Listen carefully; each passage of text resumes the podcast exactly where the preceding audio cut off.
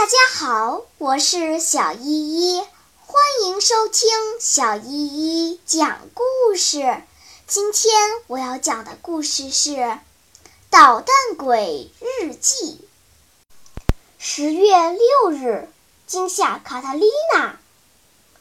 两个星期我都没在日记上写一个字，因为自从我那天掉进河里，后来又溜下床。出汗着了凉，我病倒了。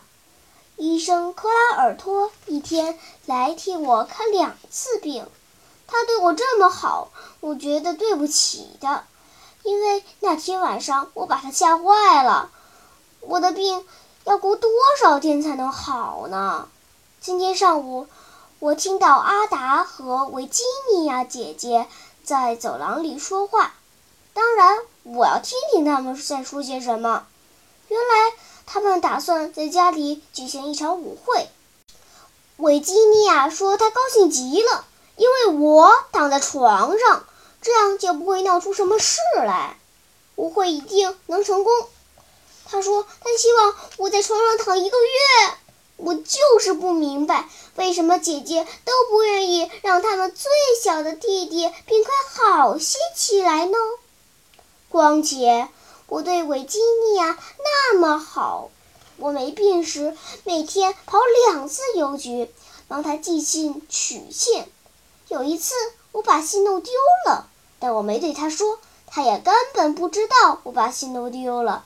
他没有任何理由对我这样。今天我感到身体是这样的好，我想起床了。下午四点左右。我听到卡泰丽娜上楼的声音，她是来给我送点心的。床我都躺腻了，我便藏到门后，藏在妈妈的一条黑皮间里。当她进门时，我汪汪地学着狗叫，从她后面扑了上去。你想她会吓成什么样子？她吓得把咖啡壶摔得粉碎。咖啡和牛奶都洒到了妈妈昨天刚为我买的地毯上。这个傻瓜又惊又慌地大叫起来，吓得爸爸妈妈、姐姐们、厨娘和晚娇妮都跑上了楼，不知道究竟出了什么事。有像卡特丽娜这么傻的吗？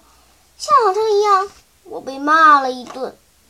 哼！等我病好以后，我要从这个家里逃走，逃得远远的，让他们学习学习应该怎样对待男孩子们。